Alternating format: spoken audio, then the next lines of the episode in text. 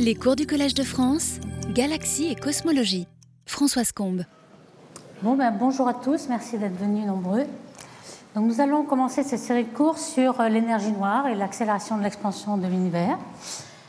Donc, euh, les grandes lignes de l'exposé, cet exposé aujourd'hui, ce sera un exposé introductif qui va vous montrer un petit peu le contenu de l'univers, son évolution probable, et puis surtout faire l'histoire de la constante cosmologique, qu'on a supposé nulle pendant des dizaines d'années, qui a eu une renaissance euh, en l'an 2000, vers l'an 2000.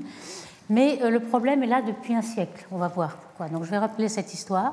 Et on va voir que euh, le destin de l'univers, cette constante cosmologique qui régit le destin de l'univers, est peut-être lié vraiment à l'infiniment petit, la mécanique quantique. Donc on peut rejoindre les deux infinis, grand et petit. Donc c'est vraiment un exemple typique. Donc on va décrire un tout petit peu la découverte de cette accélération et on aura dans le séminaire de Pierre Astier tout à l'heure beaucoup plus de détails. Et on fera aussi un survol des pistes pour résoudre le problème qu'on pourra détailler dans les autres donc déjà, la composition de l'univers. Alors comme vous le savez, euh, nous, nous, avons appris ces, dernières années énormément de, choses, mais un petit peu comme en science, quand on apprend beaucoup de choses, on s'aperçoit qu'on connaît encore beaucoup moins de choses. Et on a appris qu'on avait encore beaucoup de mystères. Donc on a 5% euh, du contenu de l'univers qui est fait de matière ordinaire, qui rayonne, donc euh, les galaxies, les étoiles de gaz, la matière ordinaire, 5%. On sait qu'on a beaucoup de matière noire, dont on a parlé dans des cours précédents, mais qu'on ne va pas parler cette, cette année, euh, qu'on ne voit pas, mais qu'on peut quand même euh, détecter de façon indirecte par sa gravité. Euh, la matière noire dévie les rayons lumineux, donc on a pu, par l'antigravitationnel, tracer ce qu'on voit en bleu ici, la, matière totale, donc la matière noire. Et elle est plutôt transparente, c'est-à-dire les rayons lumineux la traversent et n'interagissent pas du tout avec elle. Et puis, ce dont on va parler euh, donc cette série de cours, c'est l'énergie noire. 70% du contenu de l'univers, on ne sait pas du tout de quoi elle est faite, ni si c'est une constante cosmologique, hein, on ne sait pas exactement si c'est dynamique ou pas. Alors, toutes ces quantités-là, euh, on les donne, toutes ces densités, densités d'énergie, on les donne dans 100 dimensions par des paramètres qu'on appelle oméga, donc oméga pour les baryons, oméga pour la matière noire, etc. Et c'est normalisé à la densité critique. Il y a la densité qui. Alors, je ne sais pas si c'est moi qui fais l'effet Larsen. Euh, c'est la densité critique qui est, là pour fermer l'univers, donc qui sépare l'univers sphérique et, hyperbolique, et qui est 10-29 euh, grammes par centimètre cube. Donc cette densité critique, elle s'exprime en fonction de la constante de Hubble, la constante d'expansion en fonction de G. Alors ça, c'est la quantité que je vous ai donnée, c'est aujourd'hui, 5% hein, de matière visible, des quarks, etc., 25% de matière noire, 70% euh, d'énergie noire, mais évidemment, ces composants ne varient pas en fonction du temps de la même façon. Euh, au tout début, mettons 100 euh, millions d'années après le Big Bang, on était encore dominé par le rayonnement, les photons qui dominent au début, mais les photons, c'est une densité d'énergie, pas de matière, et cette énergie décroît dans l'expansion comme R4, la puissance 4 du rayon caractéristique de l'univers, donc décroît plus vite que la matière. Toute la matière décroît dans l'expansion comme le volume, c'est-à-dire R au cube. Donc les 13% de la matière ordinaire et les 63% vont décroître beaucoup plus vite, et c'est pourquoi aujourd'hui on en a 5%. Et par contre, l'énergie noire, évidemment, on ne sait pas encore tout à fait comment elle varie, mais euh, toutes les données que l'on a actuellement sont compatibles avec une constante vraiment. Donc ça ne varierait pas avec le rayon. Donc évidemment, lorsque tout varie et diminue, l'énergie noire va dominer un certain temps. Au début, on ne la voit pas du tout. Et dans dix fois le temps de l'âge de l'univers, on va être complètement exclu. La matière va être négligeable. On aura 100% d'énergie noire. Donc tout ça, c'est ce qu'on aimerait savoir exactement. Quelle est cette évolution Alors, je n'ai pas euh, détaillé tout de même que euh, la somme de tous ces oméga faisait 1. Alors, comment sait-on que la somme fait 1 En fait, euh, la somme fait 1 parce que la courbure de l'univers est nulle. On le sait notamment avec euh, l'observation du fond cosmologique micro-ondes, qui est euh, le vestige du Big Bang. Vous savez qu'au départ, on était dominé par une radiation très très chaude, puis dans l'expansion, elle se refroidit, et aujourd'hui, on a un fond cosmologique qui nous, entoure ici, et qui a 3 degrés, enfin 2,7 degrés Kelvin. Et euh, les trois satellites ici, Kobe, WMAP et Planck, qui a été lancé en 2009, qui a fini ses observations en 2013 et qui a donné énormément de résultats, a permis de confirmer, par exemple, la carte que vous avez sans doute tous vue, euh, de euh, fluctuations, anisotropie du fond cosmologique, qui sont des anisotropies au niveau de 10-5, donc très faible anisotropie, et qui nous donnent tous les renseignements sur la courbure, etc. Alors justement, je voulais illustrer ce phénomène. Comment sait-on que l'univers est plat, la courbure est nulle Eh bien, toutes ces petites fluctuations, vous voyez qu'on peut les, dessiner en fonction de leur taille. Donc ici, c'est un moment multipolaire, mais c'est plus facile ici de donner la taille angulaire, l'angle dans lequel on les voit. Vous avez 90 degrés, 2 degrés. Donc les petites tailles sont ici, les grandes tailles sont ici. Alors ce qu'on sait, c'est que la plus grande taille possible, c'est euh, ce qu'on appelle horizon sonore. Pourquoi? Parce que euh, les perturbations que l'on voit ici, ce sont des perturbations des ondes acoustiques. Donc c'est le son qui se propage. Pourquoi? Parce que euh, l'univers est encore ionisé, on a un plasma qui interagit avec les photons. Et donc, dans ce plasma, on ne peut pas s'effondrer. On ne peut s'effondrer que lorsqu'il y a découplage entre la matière ionisée et les photons, donc après récombinaison. Donc, euh, au tout début de l'univers, jusqu'à cette dernière surface de diffusion qui est à 380 000 ans après le Big Bang, on a des ondes acoustiques. Et donc, la plus grande, c'est euh, la, distance parcourue par le son. Le son a une vitesse c sur racine de 3. Et on sait que euh, dans le temps de 380 000 ans après le Big Bang, il a le temps de parcourir 450 millions d'années-lumière. Donc ça, c'est une distance bien connue. On peut s'en servir comme règle, règle standard, si vous voulez. Donc cette règle-là, on va regarder ces, fluctuations les plus grosses et regarder à quel angle on les voit. Alors vous voyez que si l'observateur est ici, si euh, le rayon lumineux se propage en ligne droite, donc c'est la ligne rouge, on a un certain angle. Si on a un univers euh, ouvert avec euh, une courbure négative, on voit qu'on a la raie euh, grise ici et on a un angle plus petit pour la même règle. Donc c'est en mesurant cet angle qu'on peut avoir la courbure de l'univers. Et la précision de ces ondes acoustiques ici est très très précise. On a pu déterminer que c'est à peu près un degré ici, ce n'est pas cette, la courbe grise. Donc on, on sait vraiment que l'univers est plat, donc la courbure est nulle. Alors évidemment, euh, si on s'approche d'un trou noir ou d'une galaxie, le, photon va tourner, mais en moyenne, dans le grand volume d'univers, le, le, photon va se diriger de façon droite. L'univers est plat. Donc on peut dire que la courbure qui normalement était euh, liée à euh, la densité critique, donc oméga égale 1, puisqu'on a oméga qui est normalisé par la densité critique, lorsque la courbure c'est oméga plus oméga lambda, tout ce qui est dans l'univers moins 1, donc si c'est nul, ça veut dire que la, la somme des oméga matière et énergie noire est égale à 1. C'est pour ça qu'on euh, on a euh, la totalité du contenu. Donc prenons un petit peu d'histoire sur cette constante cosmologique. Comment a-t-elle été introduite? Alors elle a été introduite par Einstein euh, en 1917 lorsqu'il a découvert d'abord l'équation de relativité générale. Vous savez qu'il y avait une révolution ici. La, la, la force de gravité n'était plus vue comme une force vraiment, mais comme une perturbation distorsion de l'espace-temps, de la géométrie de l'espace-temps. Et donc, pour, euh, pour exprimer ça, vous avez une équation euh, qui est relativement complexe, mais écrite ici de façon compacte, qui relie la géométrie de l'univers, tout le terme de gauche, au contenu. Alors, le terme de gauche, c'est le tenseur de Ricci ici, et euh, le contenu, c'est T minus tenseur impulsion-énergie, c'est-à-dire tout le contenu de matière, de pression, d'énergie, etc. dans l'univers. Donc, c'est cette équation fondamentale. Au début, il n'y avait pas cette constante lambda.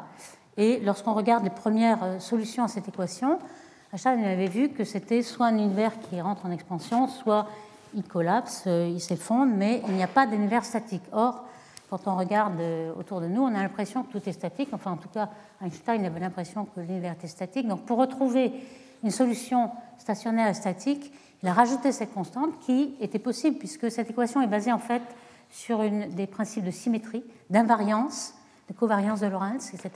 Et ce terme-là, qui est proportionnel à la métrique, est tout à fait invariant aussi. Donc on peut rajouter cette constante lambda. Donc il est possible.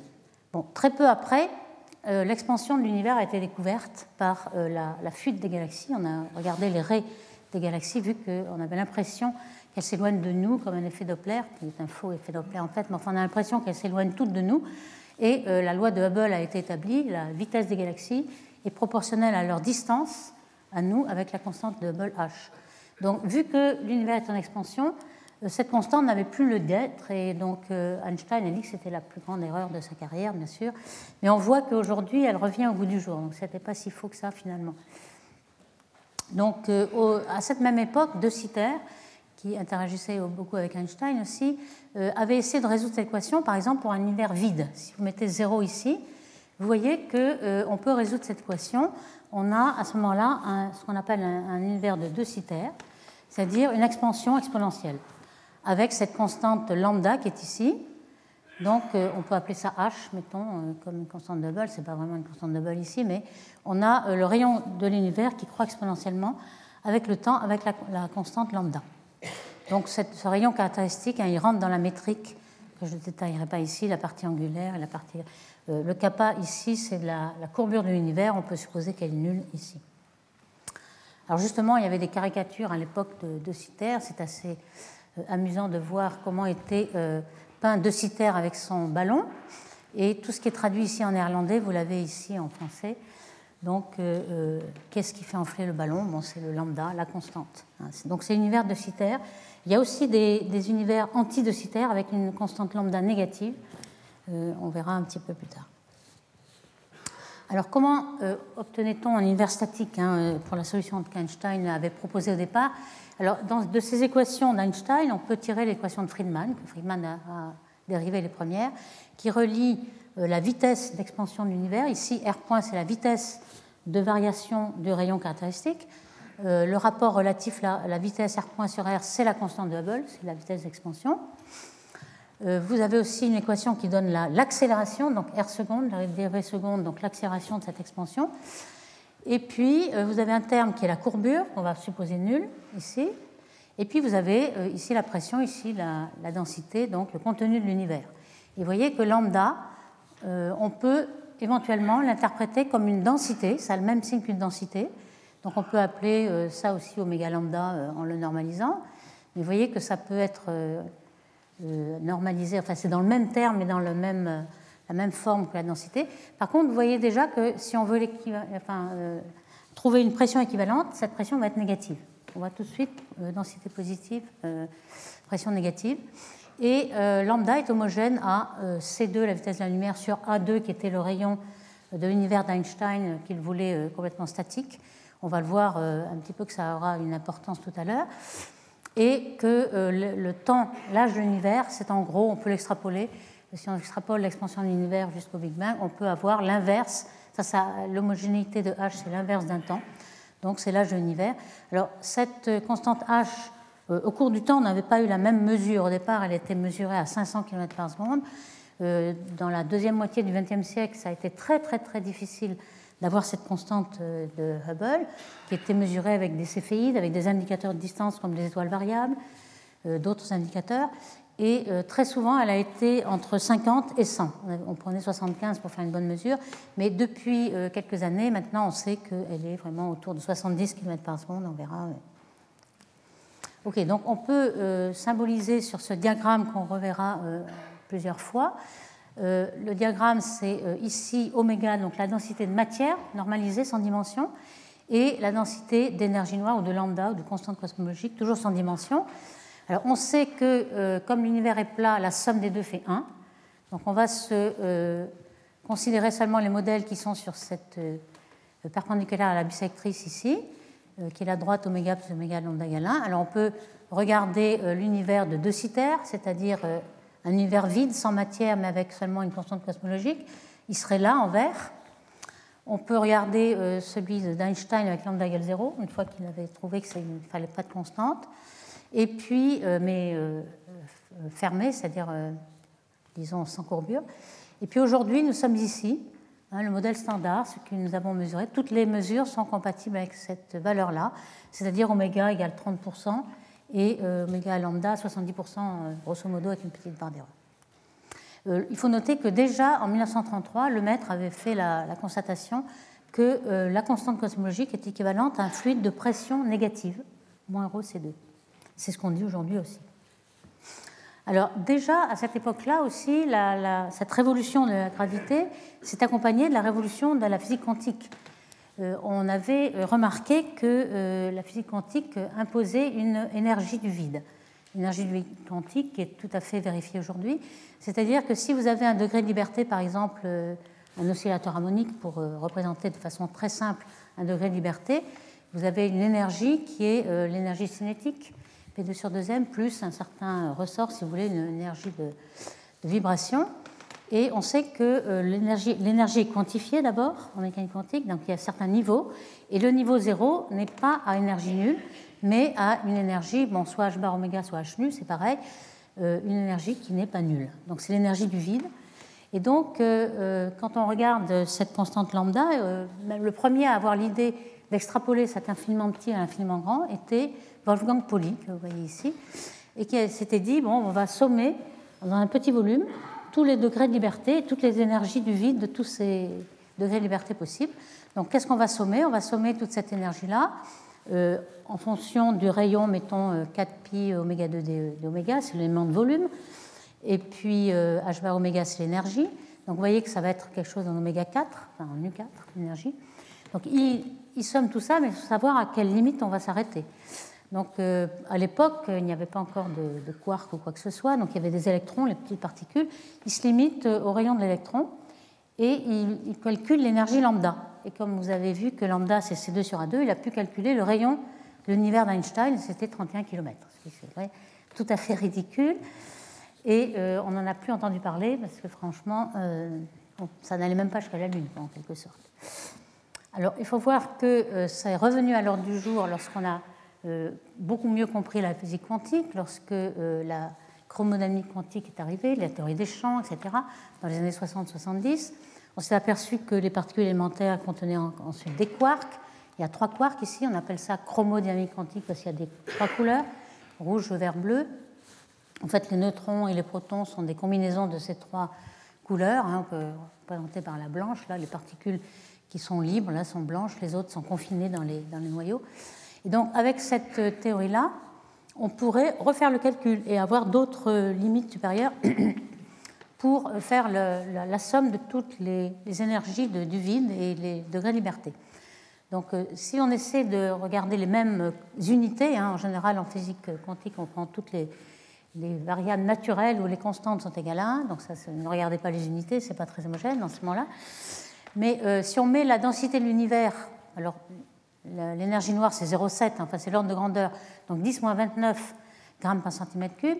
Euh, dans ces unités-là, ce serait 10 47. Donc elle est très très faible, cette énergie euh, noire euh, que l'on a aujourd'hui. Si on, prend cette sommation que nous avons fait tout à l'heure avec, l'électron, ici on le fait avec la coupure qui serait l'interaction électrofème, on trouve 2 puissance 9 avec l'échelle de Planck 10 puissance 72 ou avec euh, le QCD ici 10-6. Donc le plus petit possible qu'on peut faire c'est 10-6. Si on prend celui-ci, on a par rapport à l'énergie qu'on voudrait avoir 120 ordres de grandeur, on peut en avoir 60 ici. Vous voyez que même 60 ou 120, euh, ça ne marche pas. Donc il y a quelque chose qu'on n'a pas compris. Euh, l'énergie du vide ne peut pas représenter l'énergie qu'on mesure aujourd'hui. Alors à l'époque, on n'avait pas encore fait de mesure, on pensait que lambda était complètement égal à zéro. Et donc on pensait qu'il fallait une, constante cosmologique qui annule l'énergie du vide. Donc il fallait un réglage extrêmement fin pour annuler ces 60 ou ces 120 de grandeur. Il y avait quelque chose qui n'allait pas de toute façon. Quand on le regarde d'un côté ou de l'autre, il y avait quand même à cette époque-là, Zumino par exemple en 75, euh, qui avait fait la remarque que dans cette euh, sommation d'énergie de tous les degrés de liberté pour avoir euh, l'énergie du vide, les fermions contribuent avec un signe opposé au boson. Donc euh, il pourrait peut-être euh, s'annuler.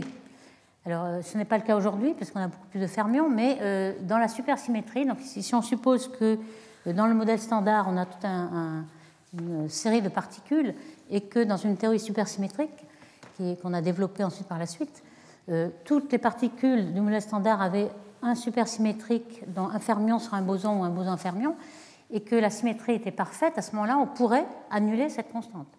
Ce qui était une bonne idée. Le, problème, c'est que la symétrie est brisée. Elle, peut elle existe peut-être au, début du Big Bang, mais aujourd'hui, euh, elle n'existe plus. Alors, on pourrait aussi voir, est-ce que cette énergie du vide, on en a des preuves, puisqu'elle elle nous pose tellement de problèmes, est-ce qu'elle existe? Et en fait, oui, hein, puisque euh, grâce à cette énergie du vide, vous avez euh, l'effet Casimir, du nom du physicien qui l'a découverte en 1948, Par exemple, l'expérience de Casimir, c'est l'expérience entre deux plaques chargées, enfin pas non chargées, mais plaques métalliques, donc faites d'un conducteur. Donc on aurait des photons de l'énergie du vide qui se propagent là-dedans, hein, qui sont un champ. Donc comme c'est un conducteur, on devrait avoir un champ électromagnétique nul dans le conducteur. Donc ici, pour avoir cette nullité, il faudrait avoir une résonance, un sous-multiple de la longueur ici, donc si cette longueur est très petite, si les plaques sont euh, de l'ordre d'un micron, euh, séparées de l'ordre d'un micron, à ce moment-là, on a un nombre de photons bien inférieur qu'à l'extérieur, et donc les, plaques sont attirées l'une des autres. On prédit quelque chose de, ce type-là. Alors qu'est-ce qu'on mesure? Oui, on mesure cette force de Casimir.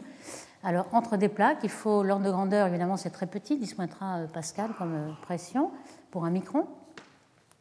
L'expérience a été faite avec des plaques. En fait, elle est beaucoup plus facile de faire avec euh, une boule et une plaque, mais c'est le même principe.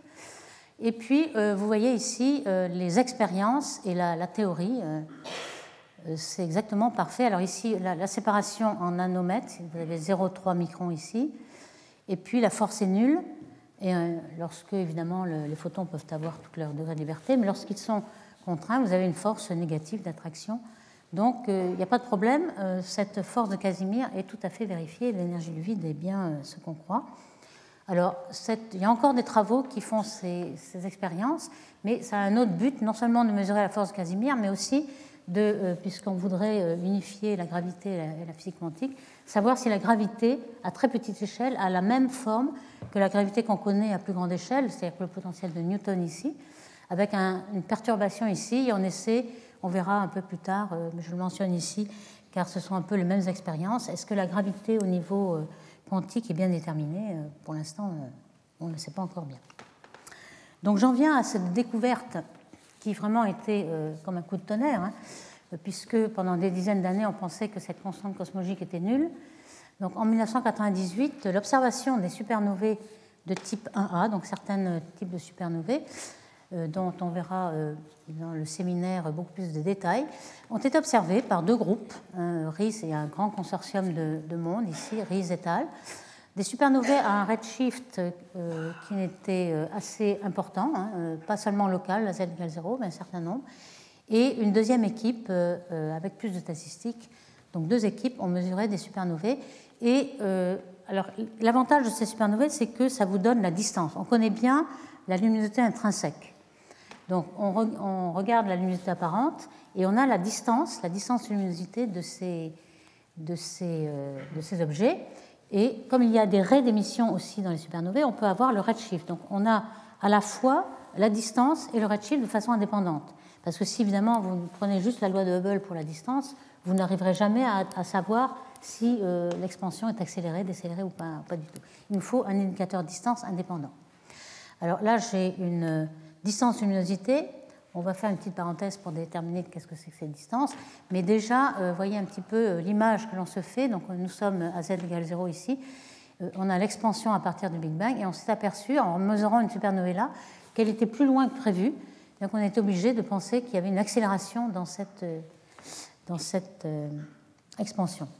Alors cette parenthèse sur les distances, j'aimerais la faire maintenant puisqu'on va parler de distance luminosité, distance angulaire. Et euh, on voit que ce n'est pas si simple. Euh, lorsqu'on est très très proche de, notre univers local, toutes les distances se ressemblent. Ce n'est pas le cas dès qu'on va à, une certaine, un certain redshift ici. Donc ce qu'on appelle distance luminosité, c'est relativement simple. C'est le rapport de luminosité apparente sur luminosité intrinsèque qui normalement euh, décroît comme 1 sur D2 ou 1 sur 4 pi DL2. Donc DL2, c'est cette définition-là, c'est le rapport des luminosités. On peut aussi déterminer une distance angulaire, c'est-à-dire que si un observateur est ici et voit un certain objet sur un certain angle, on voit que, évidemment, ça dépend de la géométrie de l'univers, des caractéristiques, etc. On voit selon cet angle-là. Et on peut déterminer euh, l'angle apparent à laquelle on voit l'objet. Euh, et la distance angulaire est déterminée comme le rapport de delta sur cette dimension intrinsèque de l'objet. Alors, euh, ce qu'on peut calculer, c'est que toutes ces distances ne sont pas du tout, égales. Donc la plus grande, en fonction du décalage spectral au redshift ici, c'est la distance luminosité. Celle-ci euh, est très très très très grande, c'est-à-dire que les objets deviennent de plus en plus faibles à mesure qu'ils sont, ils sont loin, alors que euh, leur taille angulaire n'est pas tellement grande. Et même, comme vous pouvez le voir, à certains redshifts, elle revient en arrière, c'est-à-dire qu'il y a des objets qui nous paraissent plus gros lorsqu'ils sont plus lointains. Ça peut paraître un petit peu contre-intuitif. Euh, on définit aussi deux euh, autres distances euh, qui sont un petit peu accessoires, mais enfin qu'on peut définir ici. Distance comobile, c'est ce dont on sert beaucoup dans les simulations numériques, où on fait une simulation de l'univers, et on se met dans le référentiel comobile qui, ne, qui est corrigé de l'expansion. Donc par rapport à DA, ce sera un plus Z en fait. Hein. C'est quelque chose où les deux objets qui sont sur la surface du ballon, si vous voulez, s'ils ne s'effondrent pas l'un vers, l'autre, ils vont toujours avoir la même distance comobile même si l'univers est en expansion. Et puis on parle aussi de la remontée dans le temps. Euh, c'est le temps que a mis la lumière à nous parvenir par rapport à cet objet, qui est distant de cette distance-là. Alors vous voyez que euh, à grand Z, évidemment, on va retomber sur l'âge de l'univers, qui est 13,8 milliards d'années. Euh, toutes ces grands redshifts ne sont pas linéaires avec le temps. Donc d'ici à là, il y a très peu de temps en fait. Il y a un milliard d'années jusqu'à Z égale 6 et puis 13 milliards d'années après, donc ce n'est pas du tout linéaire. C'est pour ça que cette courbe a cet euh, aspect-là. Et évidemment, euh, cette remontée au Big Bang, ce sera 13 milliards d'années, mais vous savez que la distance de ces galaxies qui, nous ont émis cette, euh, lumière, comme l'univers est entré en expansion depuis, la taille de l'univers aujourd'hui est plutôt 45 milliards d'années-lumière. Si on regarde même de près d'ailleurs, on voit qu'à petit redshift, toutes ces distances sont égales, et puis on voit comment elle euh, se euh, différencie très vite. Même à, 0,5, on a des, distances très différentes. Hein. Ici, ce sont des mégaparsecs. Alors un parsec, c'est 3 années-lumière, donc mégaparsec, 3 millions d'années-lumière. Et euh, vous voyez un peu comment, lorsqu'on va même en log pour avoir plus de, domaines de, de, variation ici, on voit que cette distance rediminue dans les paramètres euh, d'univers que l'on connaît aujourd'hui pour notre univers. En fait, on peut interpréter cet effet de, de loupe comme un effet de lentille gravitationnelle de l'univers qui, a une certaine masse. Donc cette parenthèse euh, sur les distances étant terminée, euh, donc ces, chandelles standards, comment a-t-on découvert les distances de ces supernovae? Ces supernovae sont des naines blanches. Ce ne sont pas des supernovae de type 2 qui sont à la fin de vie d'une étoile très massive. Hein. À ce moment-là, l'étoile explose son enveloppe, etc. Ici, c'est une étoile binaire avec une naine blanche, qui sera le destin du Soleil, par exemple. Et donc, lorsque l'enveloppe sort de l'enveloppe de roche, ici, euh, vous allez avoir l'accrétion de la matière, et tout d'un coup, cette matière va tomber sur la naine blanche et va, va exploser. Vous avez une explosion de lumière ici, et ça, ce sont les courbes de lumière qui ont été observées, qui durent à peu près 20 euh, jours, 30 euh, jours, donc alors évidemment, le début, on ne la voit pas, on ne la voit que lorsqu'elle devient lumineuse, donc on a surtout la deuxième partie de, la, courbe. Alors, ce n'est pas vraiment des luminosités intrinsèques égales, ce n'est pas des chandelles standards vraiment. Ce serait le cas si le pic était toujours le même, quelle que soit cette euh, supernovae, mais elles sont standardisables, c'est-à-dire que euh, le pic ici est proportionnel à la durée. Vous voyez qu'ici, cette euh, supernovae est plus petite, mais la durée est plus petite que celle-ci. Donc on peut normalisée à la durée, et à ce moment-là, on a exactement euh, la même euh, luminosité intrinsèque normalisée. Donc elles sont standardisables. On a donc une courbe standard. Vous voyez des exemples de supernovae proches, de supernovae un peu plus lointaines. Et euh, cette, pourquoi en fait on a exactement toujours la même chose C'est relié au rayonnement de la radioactivité de certains éléments comme le nickel qui reproduit toujours le même genre de durée de vie. Donc, euh, euh, ces deux groupes, hein, donc vous voyez euh, les, PI, les principaux investigateurs ici, qui sont Sal Permuter et puis Damris et Brian Schmidt, ont eu, grâce à cette découverte, le prix Nobel en 2011, ce qui est déjà montre l'importance de la découverte pour la physique fondamentale. Oups. Donc, ce, cette découverte, est, elle est, représentée par ce diagramme, le diagramme de Hubble, qui montre la distance mesurée donc par euh, la chandelle standard et puis le redshift, le décalage vers le rouge. Vous voyez que ce n'est pas euh, exactement ce à quoi s'attendrait s'il y avait une expansion non accélérée.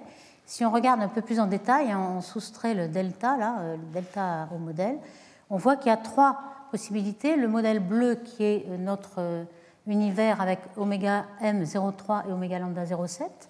On voit que tous les points de mesure favorise ce modèle. Si vous avez lambda égale 0, pas du tout de constante cosmologique, et un modèle ouvert avec oméga égale 2, ça ne marche pas du tout, et si oméga égale 1, encore moins. Donc c'est cette courbe-là qui a convaincu qu'il allait avoir une accélération de l'univers. Alors vous voyez que ce modèle oméga égale 0,2 et, et, lambda égale 0 était le modèle qui était observé avant cette découverte-là, c'est-à-dire qu'on n'est jamais arrivé à recenser autant de matière dans l'univers pour le fermer, c'est-à-dire pour avoir oméga égale 1. Et ça, c'était un gros problème, puisqu'on avait vu déjà, on commençait déjà à voir que euh, la courbure était nulle et oméga n'était pas égal à 1. Ça, ça faisait d'énormes problèmes. Donc, euh, la découverte d'oméga lambda a résolu ce problème-là, en tout cas. Donc, euh, ce, je répète un petit peu ici que l'expansion donc est, plus, est accélérée. Pourquoi? Parce qu'on voit ces supernovae plus lointaines. Alors vous allez me dire, oui, mais il y a peut-être d'autres raisons pour lesquelles elles paraissent plus lointaines. C'est que leur luminosité est peut-être affaiblie par de la poussière. Alors ça, on a vraiment les deux équipes là ont bien regardé en détail. En fait, c'est même le contraire. Il y a certaines supernovae qui paraissent plus bleues lorsqu'elles sont plus lointaines, donc n'ont pas le rougissement de la poussière. Ça a été regardé en détail et bien entendu, c'était un des défauts évidents qui a été euh, revu.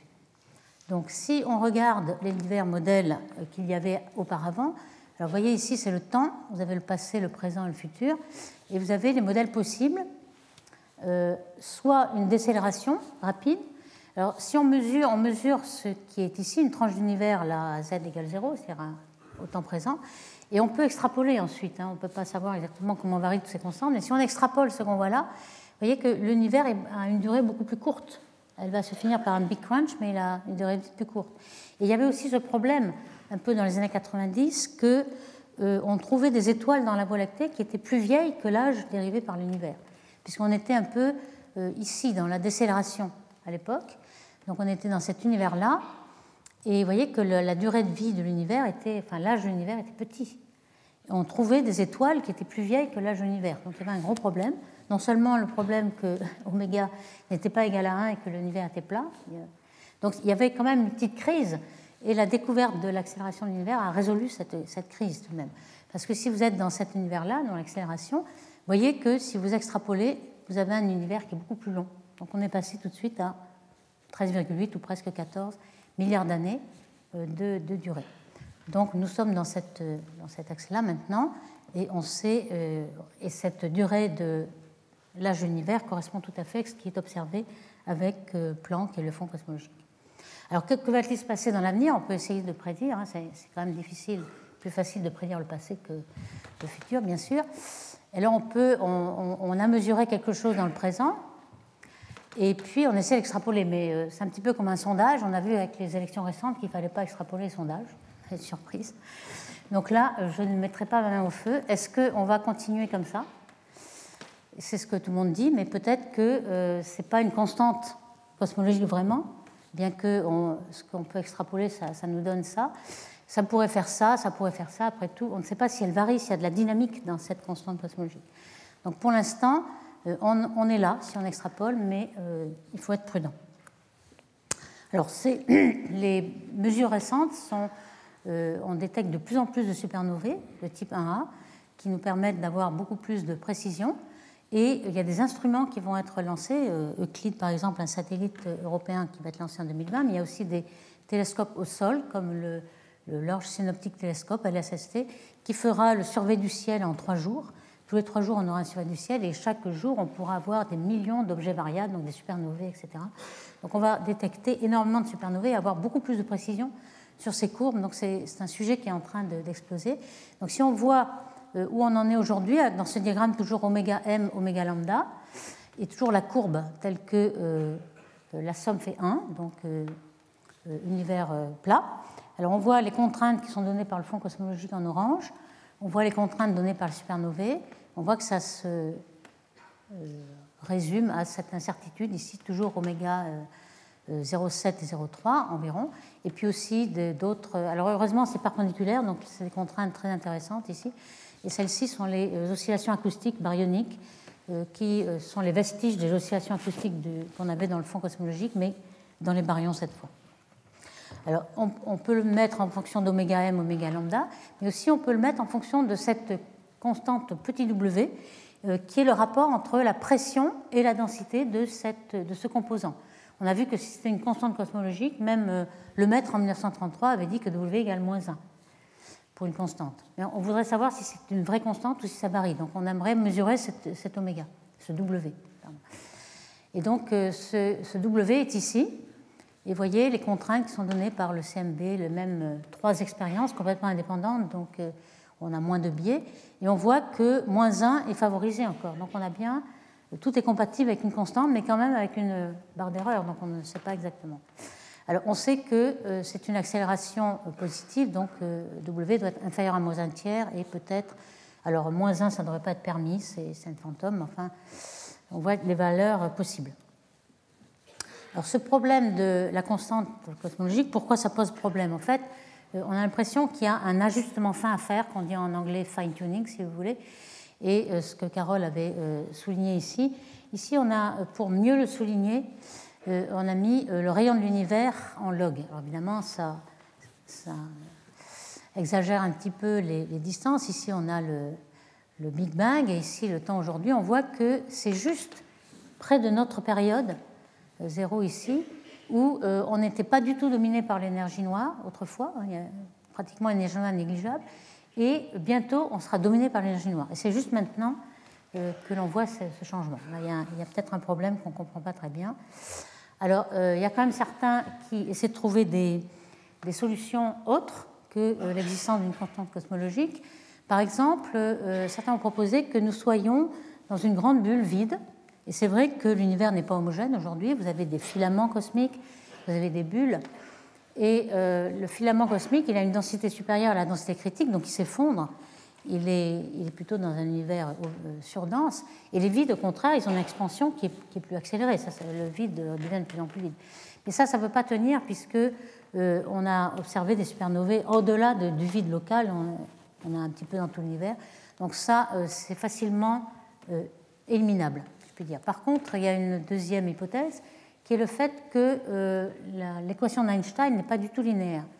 Donc si on est dans un univers tout à fait non linéaire, et c'est vrai, aujourd'hui on a des amas de galaxies, des filaments, qui ont un contraste de densité avec les vides énorme, plusieurs ordres de grandeur.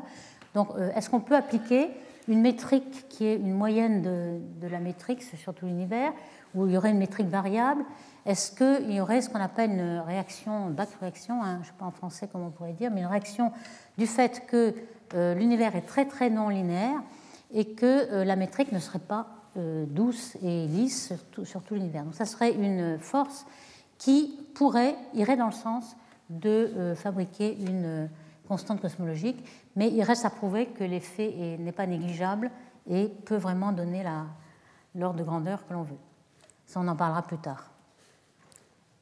Alors, pour cette accélération de l'expansion, euh, quelles sont euh, les, pistes hein? On va essayer de faire un petit survol de quelques solutions euh, qu'ont essayé d'imaginer des astronomes. Alors, une, des, des, pistes, c'est de regarder que cette expansion accélérée ressemble à l'inflation, qui est aussi une expansion accélérée de l'univers au tout début, juste au Big Bang on sait que euh, le, modèle principal qui explique l'origine des fluctuations, etc., euh, est une inflation dans les premiers temps de l'univers à 10-30 secondes.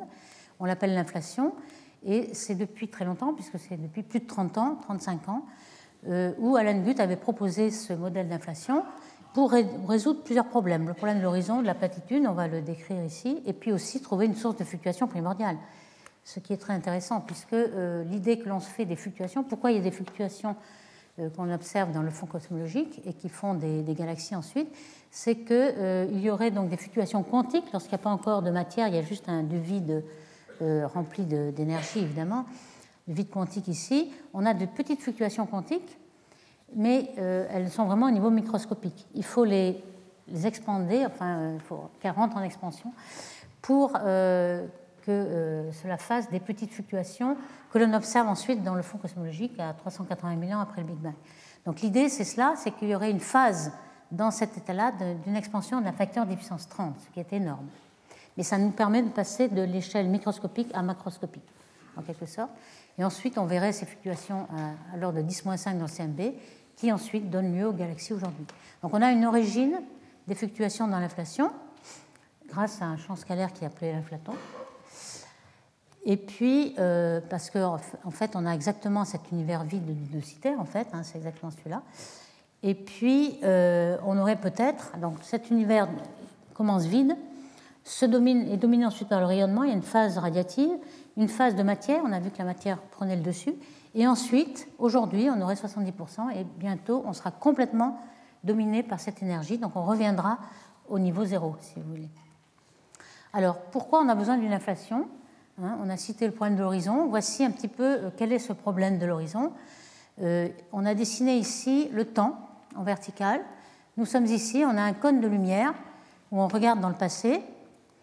Euh, on peut pas aller plus vite, enfin l'information ne peut pas aller plus vite que la lumière, donc on peut voir que cet horizon-là, hein, même si l'univers est infini, on ne verra que les galaxies qui nous ont envoyé des signaux, donc à une vitesse inférieure à cette vitesse de la lumière. Donc on voit tout cet espace-là, et on appelle ça notre horizon. Donc on a une certaine taille d'horizon. Mais euh, on voit que euh, dans cette surface, dernière surface de diffusion qui a été cartographiée par Planck et qui on voit des tas de petites fluctuations, L'horizon à cette époque-là était tout petit, parce que l'horizon, c'est euh, la, distance parcourue par la lumière à un certain temps. Donc c'est CT, la taille de l'horizon. Lorsque t égale 380 000 ans, euh, l'horizon est tout petit. Aujourd'hui, c'est CT avec CT égale 13 milliards d'années, donc c'est beaucoup plus grand. Donc on voit qu'il y a un horizon tout petit, en fait, il fait un degré, l'horizon. Donc ce qui est un petit peu ennuyeux, c'est que euh, l'univers est homogène à 10-5 près pour des tas de régions, des tas d'horizons qui ne sont pas reliés causalement. Aucun signal n'a pu être envoyé d'un horizon à l'autre, puisqu'il aurait fallu aller plus vite que la lumière. Donc euh, c'est ce problème de l'horizon. Pourquoi l'univers est si homogène à 10-5, alors que toutes ces zones-là, qui sont plus distantes d'un degré, ne sont pas reliées du tout causalement C'est ça le problème de l'horizon. Euh, vous voyez qu'on a un peu déterminé la taille de l'horizon ici, c'est celle-là, et on voit que nous, on voit ici des tas de choses qui ne sont pas reliées causalement. Il y a aussi le problème de la platitude. Ce problème-là est que euh, si jamais au départ les conditions initiales, euh, l'oméga total, hein, euh, lambda plus la matière, n'était pas égal à 1 pour faire un univers plat, à ce moment-là, l'écart à 1 va croître exponentiellement. Donc déjà en 20 secondes, on aurait 10% de départ à oméga égale 1. Or aujourd'hui, on a oméga 1 à mieux que 10% près on, a quand même 13 milliards d'années. Donc euh, il y a quelque chose qui ne va pas. Euh, comment peut-on être si plat ou comment peut-on avoir une condition initiale si proche de 1 à, des ordres de grandeur? Alors le problème de l'horizon est donc résolu par cette inflation. C'est pour ça que l'inflation est le modèle qui marche le mieux pour expliquer le, début de l'univers. Hein, parce que simplement, euh, si on a un petit horizon au début, on va euh, faire rentrer en, inflation d'un facteur 10 puissance 30. Donc toutes ces zones-là en 10 moins 30 secondes. Donc l'horizon n'aura pas le temps de varier, ce sera le même horizon. Par contre, euh, il va rentrer en inflation cette zone-là, et donc toute ça-là va être causalement reliée, puisque c'est la même zone qui sera rentrée en inflation. Donc finalement, on aura un horizon plus grand que celui qu'on voit aujourd'hui. Il n'y a plus de problème d'horizon qui est euh, de petites régions que l'on verrait avec des horizons différents. Donc ça, en effet, l'inflation résout ce problème et résout aussi le problème de, la platitude, puisque si on, augmente un ballon, là, on souffle dedans et on, augmente son rayon d'un facteur de puissance 30, on va avoir quelque chose qui aura l'impression d'être complètement plat. Hein, on voit bien euh, sur Terre, là, si on fait une petite analogie, nous sommes comme des petites fourmis, on a l'impression que la Terre est plate. Évidemment, il faudrait avoir une plus grande échelle pour la voir un, un peu ronde. Donc là, on n'a plus besoin de ce fine-tuning ou ajustement fin, parce que, quelle que soit la condition initiale, il y a tellement d'inflation que n'importe quel ballon va devenir plat. Donc l'inflation résout ces deux problèmes. Donc, euh, quelle est la nature de cette énergie noire? Donc, euh, on a bien vu que ces deux équations, hein, j'ai enlevé cette fois-ci la, courbure, hein, est nulle. Donc, euh, on a bien vu qu'il nous fallait une accélération positive, donc un, lambda tel que la pression soit égale au moins à WC, à avec moins un tiers. Hein. Ça, c'est exactement ce qu'on a dit. Densité et pression négative. Et donc, euh, euh, on pourrait faire l'analogie de l'inflaton et de l'énergie noire aujourd'hui. Euh, près du Big Bang, l'inflation est résolue par ce champ scalaire. Alors, on va essayer de, décrire un tout petit peu quelques notions de ce qu'on pense être ce champ scalaire. Ce champ scalaire a une valeur phi, disons, en tout point de l'espace et du temps, que l'on peut aussi traduire pour remettre l'équation d'Einstein en tenseur à impulsion mu Donc on a cette équation-là, hein, courbure de l'espace égale densité de matière, de la même façon que même s'il n'y a pas encore de matière, l'univers est quasi vide à ce moment-là, et on a quand même cette énergie donc dans cet univers de deux citères. Et euh, les champs scalaires ont le même effet que la matière euh, pour cette expansion. Même quand on regarde un petit peu l'analogie entre le gaz normal, où on avait ce tenseur impulsion avec ρ plus P et la pression P, ici on a la dérivée, euh, l'énergie cinétique en fait, de ce champ scalaire de phi, ici, plus un terme de le potentiel phi qui est équivalent à la pression. Alors on voit que ce potentiel évidemment est scalaire, mais il peut être négatif, positif. Donc on peut avoir une pression négative, on peut avoir cet effet d'expansion. Donc euh, il suffit d'avoir un V de phi, on ne connaît pas l'expression bien sûr, mais euh, on imagine. Alors le, problème qui est imaginé, c'est qu'on euh, a une transition de phase au début de l'univers. On a une symétrie qui va être brisée et on a une transition de phase. Alors il faut une énergie énorme évidemment pour faire arriver des petites fluctuations à un niveau macroscopique, sur 10 puissance 30, il faut une énergie énorme. Cette énergie, on pense qu'elle va être euh, due à cette transition de phase qui va euh, faire aller euh, le, potentiel V de phi qui va être instable. Alors ici, on a un, potentiel où, évidemment, il y a une équipe de stabilité, mais complètement instable. Si vous mettrez une bille là-dessus, elle va bien tomber. Hein. On n'est pas dans un creux de cuvette. Et le creux de cuvette est ici, c'est-à-dire qu'on a euh, une stabilité pour un champ qui n'est pas nul. Et ça, c'est dû à cette euh, brisure de symétrie. Que je vais expliquer peut-être un petit peu plus ici. Hein, euh, ces, brisures de symétrie, elles arrivent très souvent en physique, où on a un, à haute énergie, on a un état très symétrique de la matière. Par exemple, vous prenez des, dipôles de ferroélectrique, par exemple, et ces dipôles à très haute énergie euh, sont orientés de façon euh, aléatoire. Donc on a quelque chose d'homogène. Et puis lorsque vous baissez la température, euh, le système a plus d'avantages en termes d'énergie de s'aligner. À ce moment-là, vous voyez tous ces dipôles qui s'alignent dans le domaine et vous avez brisé la symétrie, vous avez quelque chose qui est inhomogène.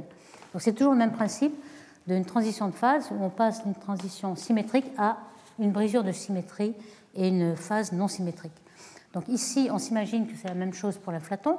Au début, vous avez une phase symétrique et vous avez la valeur de ce champ phi qui est nul à l'équilibre. Et puis, peu à peu, vous avez cette brisure de symétrie qui va nous faire euh, que euh, l'univers est dans un état instable. Donc, il va avoir tendance à aller dans l'état stable, cette fois-ci en libérant beaucoup d'énergie. C'est cette énergie énorme qui va faire cette inflation. C'est ça l'idée, euh, bien qu'on ne connaisse pas vraiment ce champ d'inflaton, mais cette énergie du vide va donner cette transition de phase, cette inflation primordiale. Donc euh, cette forme V de phi, en fait, elle est un petit peu libre. On peut penser à cette inflation euh, comme ceci, ça qu'on passe d'un niveau euh, qui était à l'équilibre autrefois, qui y a un nouvel équilibre ici. Peut-être on passe par un, tunnel quantique, ou alors ce qui est favorisé aussi, c'est une transition plus douce qu'on appelle le slow roll, c'est-à-dire quelque chose qui, glisse doucement ici mais c'est plutôt euh, ce genre de potentiel qu'on imagine pour cet inflaton. Alors ce lien avec la constante cosmologique, hein, évidemment, euh, euh, c'est cet inflaton qui pourrait être l'équivalent de cette constante cosmologique, ce champ scalaire, la pression P égale moins lambda. Est-ce qu'il y aurait un lien entre ces deux constantes du début de l'univers et de la fin? Et c'est là qu'on a besoin d'avoir une, une constante qui n'est pas constante, qui est dynamique, qui varie avec le temps. Alors par exemple, euh, ici, on a ces modèles qu'on appelle quintessence, hein, parce qu'en fait, ce n'est plus une constante cosmologique, mais c'est quelque chose qui va varier dans le temps, qui est un autre élément, on va appeler cinquième élément, donc quintessence par exemple.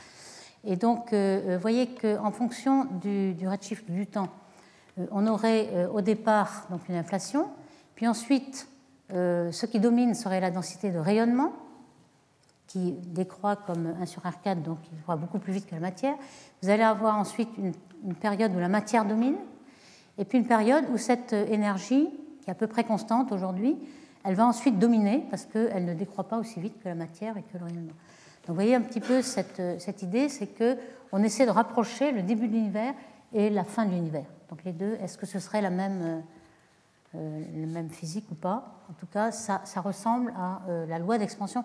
Alors elle ressemble, mais quand on regarde les, ordres de grandeur, c'est complètement différent. C'est-à-dire que l'inflation a lieu en 10-32 secondes, alors que l'expansion accélérée aujourd'hui et ce qui va se passer lorsque l'énergie noire va complètement dominer, c'est quand même des milliards d'années. Donc on a quand même quelque chose de complètement différent, de même que le taux d'expansion qui était de puissance 30, il est beaucoup, plus, beaucoup moins fort aujourd'hui.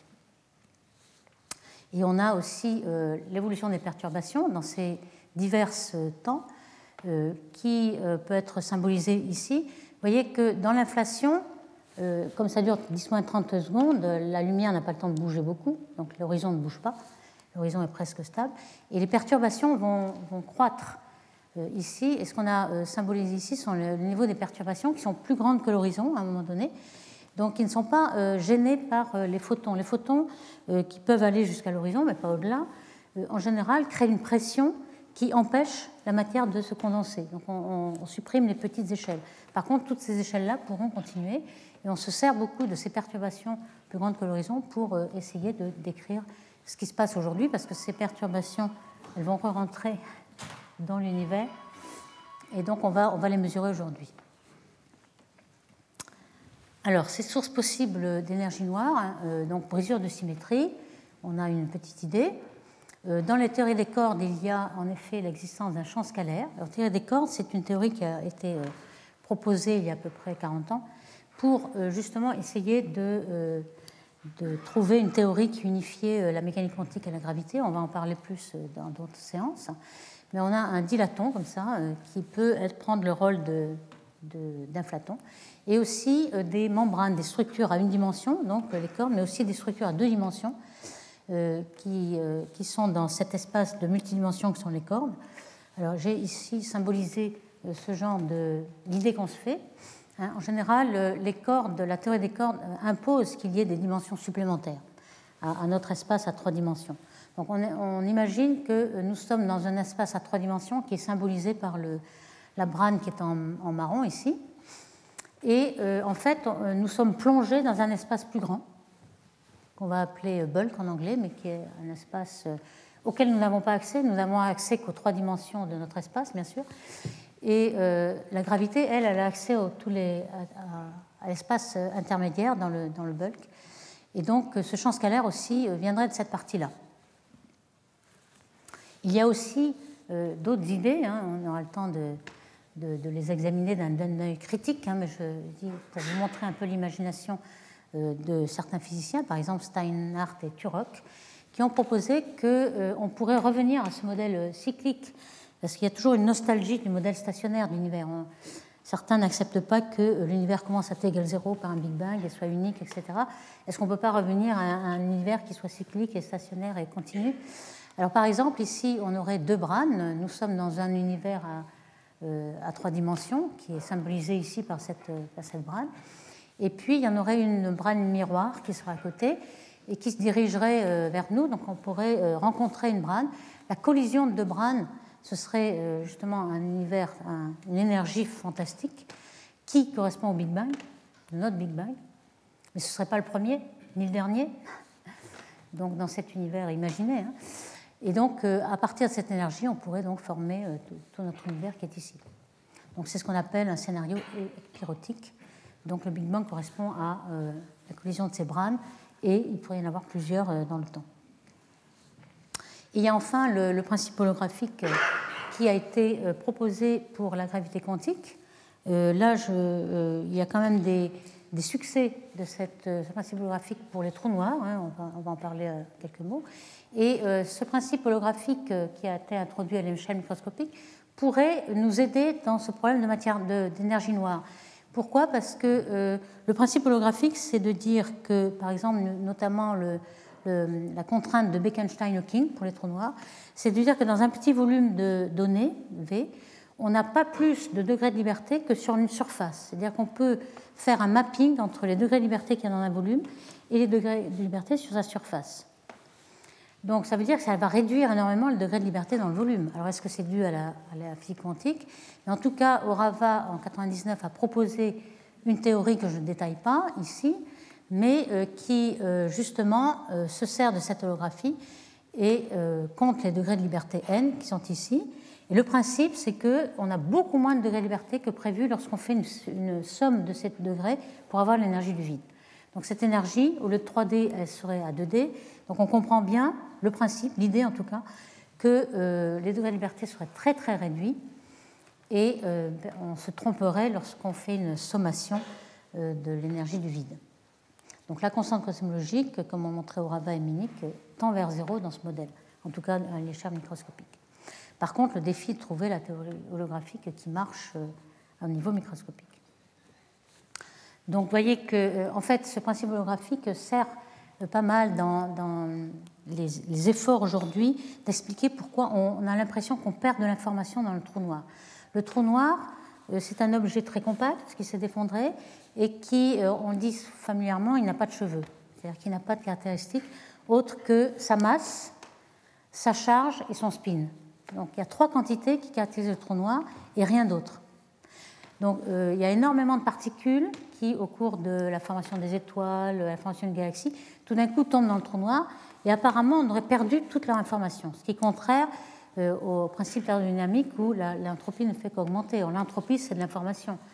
Donc euh, il y a une limite de Bekenstein-Hawking qui dit que cette entropie des trous noirs, elle est toujours inférieure à l'aire du trou noir sur l'horizon, divisé par 4. Enfin, bon, 4, c'est pas très important, mais c'est surtout que euh, la quantité d'information, elle est sur l'air. Donc, il y aura un principe holographique qui fait que toute l'information que vous aviez dans le volume de toute la matière qui est tombée sur le trou noir se retrouve sur l'horizon du trou noir, mappée dans la surface, sur des petits, euh, petites bits quantiques. Donc, c'est peut-être quelque chose que l'on ne comprend pas, et justement, euh, lorsqu'on aura compris la gravité à petite échelle, entre euh, l'infiniment petit, ici 10 mètres 35, et puis l'infiniment grand, qu'on comprendra peut-être euh, ce, principe-là. Donc j'aimerais maintenant terminer un petit peu ici en disant que euh, vous voyez qu'on a en effet ces, grandes échelles qui sont certainement, le mystère de ces grandes échelles est certainement à trouver dans le petit, dans, la mécanique quantique, en fait, dans l'infiniment petit, et ces 120 ordres de grandeur, sans doute, on doit se tromper énormément.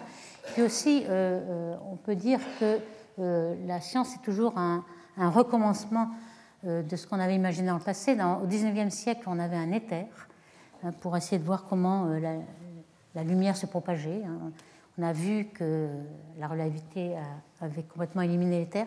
Aujourd'hui, on a maintenant des champs scalaires, des champs qui envahissent tout l'espace et qui reproduisent en fait cette idée. C'est plus du tout un éther, mais quand même, on est en train de refaire des, théories de ce style. Donc, je résumerai un petit peu ce survol aujourd'hui de, ce problème de constante cosmologique en disant qu'il y a une très grande histoire de cette constante cosmologique qui a vraiment un siècle. Euh, il y a eu une renaissance euh, très récente, mais euh, déjà en 1920, les gens se demandaient pourquoi le vide quantique ne, correspond pas du tout au vide du cosmos. Donc, dans l'astrophysique, on a aujourd'hui les meilleures sondes qui sont les supernovae. On a pu découvrir quelle était l'énergie dans le vide à, grande échelle. Et donc ce champ de l'inflaton ressurgit-il à, partir du Big Bang? On n'en sait rien. Euh, on sait que peut-être la solution sera dans l'effet euh, de physique fondamentale, l'effet physique quantique, l'effet Casimir. Et on va décrire dans, dans les futures séances toutes les tentatives qui pourraient peut-être résoudre ce problème. Merci beaucoup. Retrouvez tous les contenus du Collège de France sur www.colège-2-france.fr.